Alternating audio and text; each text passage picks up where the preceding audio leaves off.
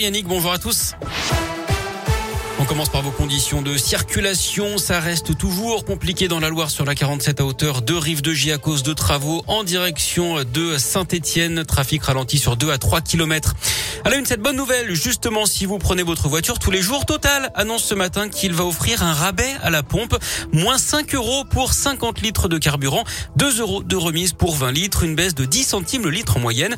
L'offre est valable dans les 1150 stations rurales de Total et pendant 3 mois.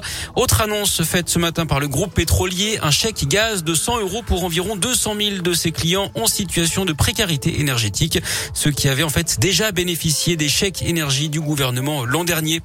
Les enquêteurs sont toujours à sa recherche. Le détenu de 22 ans qui s'est évadé à samedi de la maison d'arrêt de la Talaudière dans la Loire est encore en fuite. Il venait d'être incarcéré quelques jours plus tôt après avoir ouvert le feu sur deux voitures en deux semaines à Feur et à la Fouillouse près de Saint-Etienne. Il avait été surnommé avec sa complice les Bonniennes Clyde.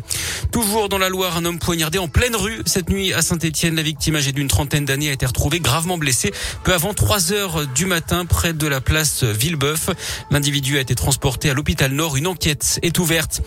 Va-t-il enfin parler? Salah Abdeslam doit s'expliquer aujourd'hui aux assises spéciales lors du procès des attentats de Paris en novembre 2015. Il est resté quasiment muet pendant les cinq ans de l'enquête.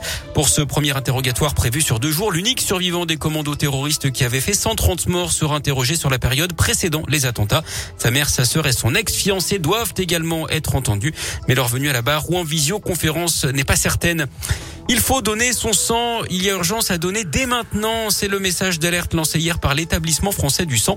Les réserves sont de 70 000 poches de sang en France. Il en faudrait 100 000.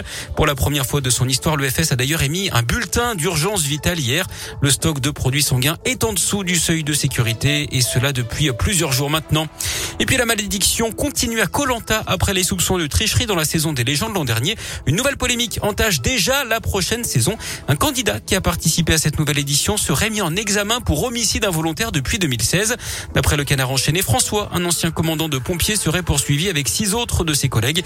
Il aurait donné des ordres inadaptés, une formation insuffisante et du matériel obsolète à ses hommes lors d'un incendie de forêt en 2016. Un pompier avait perdu la vie, trois autres avaient été grièvement blessés. La production assure qu'elle n'était pas au courant et rappelle qu'à ce stade, le candidat est présumé innocent. La nouvelle saison qui sera diffusée sur TF1 à partir du 22 février. En sport, cette sixième médaille pour les Bleus aux Jeux Olympiques d'hiver à Pékin, la cinquième en argent avec la deuxième place ce matin de Chloé Trespech en snowboard cross battue par l'américaine Lindsay Jacobellis. C'est sa deuxième médaille hein, après le bronze décroché à Sochi il y a huit ans.